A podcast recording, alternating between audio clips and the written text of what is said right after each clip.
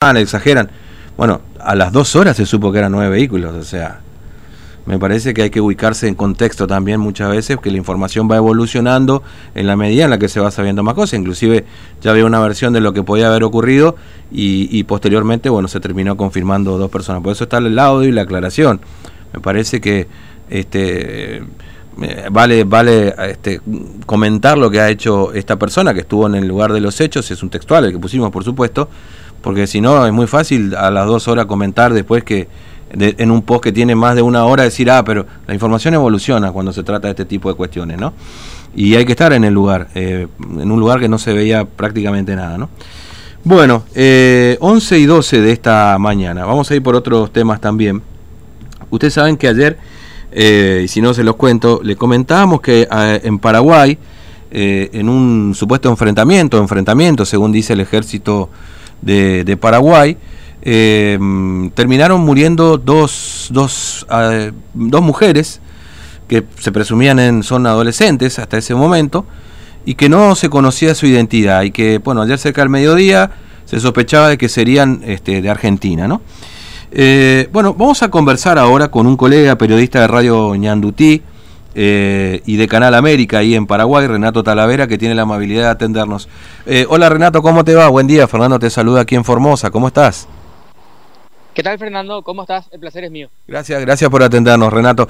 Bueno, eh, ¿se puede confirmar a esta hora, Renato, que las víctimas de, estas dos chicas, que aparentemente en un enfrentamiento murieron, por lo menos una de ellas, sería oriunda de Clorinda aquí en Formosa, Argentina?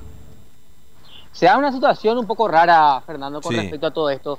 Incluso desde el principio, cuando nos enteramos nosotros de que hubo un enfrentamiento entre el gobierno, entre la Fuerza Tarea Conjunta, que es una fuerza que está compuesta por militares y policías desde hace años en el norte de Paraguay, con miembros de este ejército del pueblo paraguayo denominado así una banda criminal que realiza secuestros, entre mm. otras cosas. La información primero era de que habían caído líderes importantes, incluso el presidente de la República en medio de la crisis del COVID viaja al norte, pero con el correr de las horas no se daba información de la identidad. Mm. Ayer a la mañana se confirmaba por parte de la FTC, la Fuerza de Tarea Conjunta, de que eran inhumados el cuerpo de estas dos personas, que se confirmó realmente que eran mujeres y por una cuestión de procedimiento COVID. No se tenía aún la identidad. ¿Qué pasa? Durante la tarde de ayer, la señora Genoveva Oviedo, que se encuentra en Argentina, que es familiar de Magna Mesa y Liliana Villalba, mostraba unos documentos a través de un posteo de Facebook y, según siempre relato de la señora, se trataban estas dos personas se cortó la comunicación. Bueno, estamos teniendo serios problemas con la energía eléctrica, les digo, ¿eh? acá en toda la zona, inclusive también hay problemas con el agua potable, después ya estaremos contándole esto también, pero bueno, desde hoy temprano que ya estamos con cortes de energía. ¿Estamos, Marce? Restablecimos el contacto. Perdón, Renato, se nos cortó un poquito, acá tuvimos un pequeño bajón de energía eléctrica en la zona y tuvimos un pequeño impacto. ¿Me estás escuchando?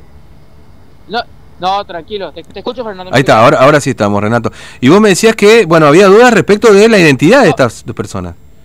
Sí, y finalmente ayer en la tarde Genoveva Oviedo de Argentina a través de un posteo de Facebook confirmaba, según siempre su relato, mm. de que eran dos menores de edad. Una es Lilian Mariana Villalba de 11 años y María Carmen Villalba de 12, que sí, según su partida de nacimiento, era de la, de la ciudad de Florinda, provincia de Formosa. Mm.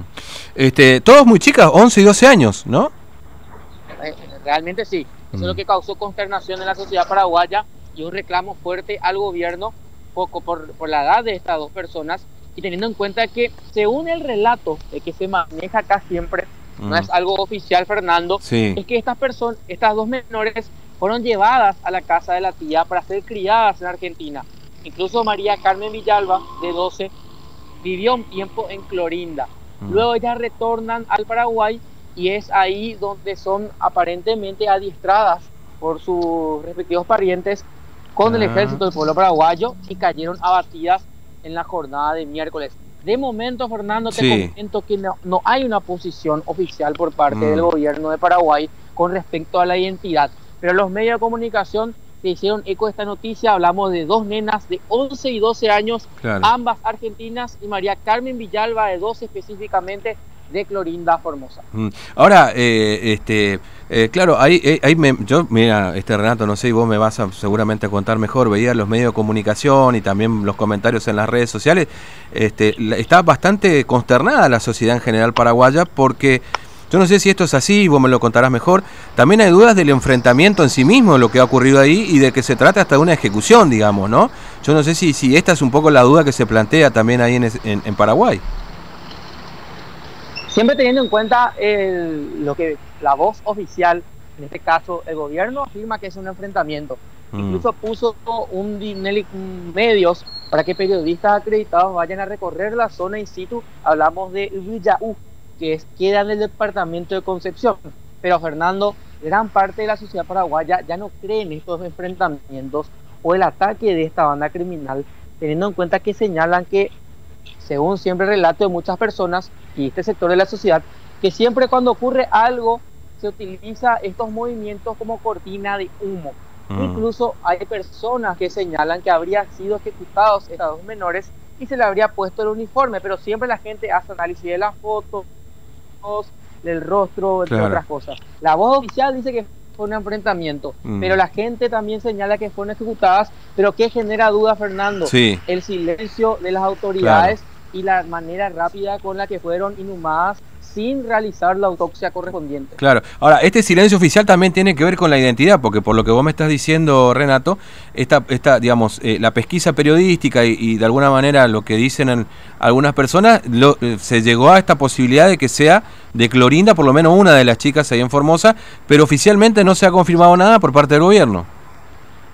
No, el gobierno se llamó a silencio, Fernando. Pues claro. ¿Sabes por qué? Yo creo, lo que, lo que muchos señalan, y también eh, se criticó mucho es eh, el, aparatoso despliegue propagandístico por ah. parte del Estado.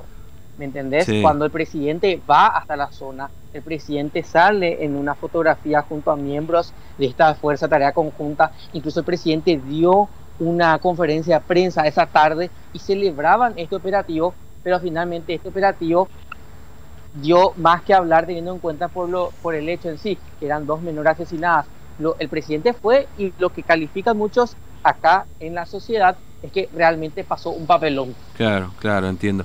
Bueno, es muy triste igualmente, ¿no? A ver, si, si efectivamente se confirma el enfrentamiento, y, el adoctrinamiento en todo caso de gente de, ni siquiera adolescentes, de niñas podemos decir, digamos, ¿no? Y que fueron víctimas de todo esto.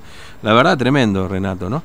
Este, bueno, una zona muy compleja esa de Paraguay, ¿no es cierto? Con el, accionar de este de este ejército paraguayo, ¿no es cierto? Perdón, de este de este grupo guerrillero en todo caso, podemos decir, o paramilitar.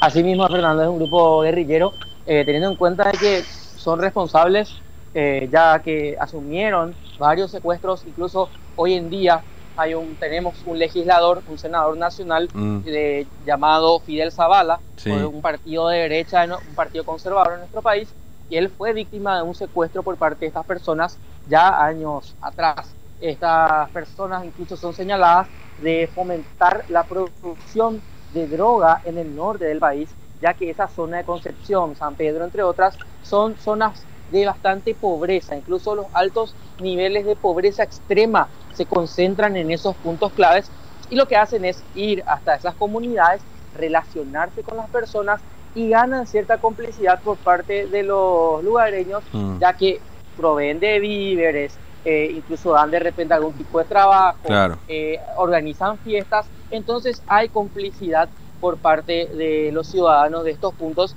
pero es una guerra que para el Estado, para muchos muchas de las personas en nuestro país mm. ya no tiene sentido teniendo en cuenta que al Estado paraguayo le cuesta más de 15 millones de dólares mantener a este a esta fuerza que contenga a estos criminales en el mm. norte, teniendo en cuenta de que la crisis de COVID-19 está afectando a nuestro país, ya que estamos teniendo prácticamente cerca de mil casos mm. diarios y también la cantidad de muertos en agosto se disparó.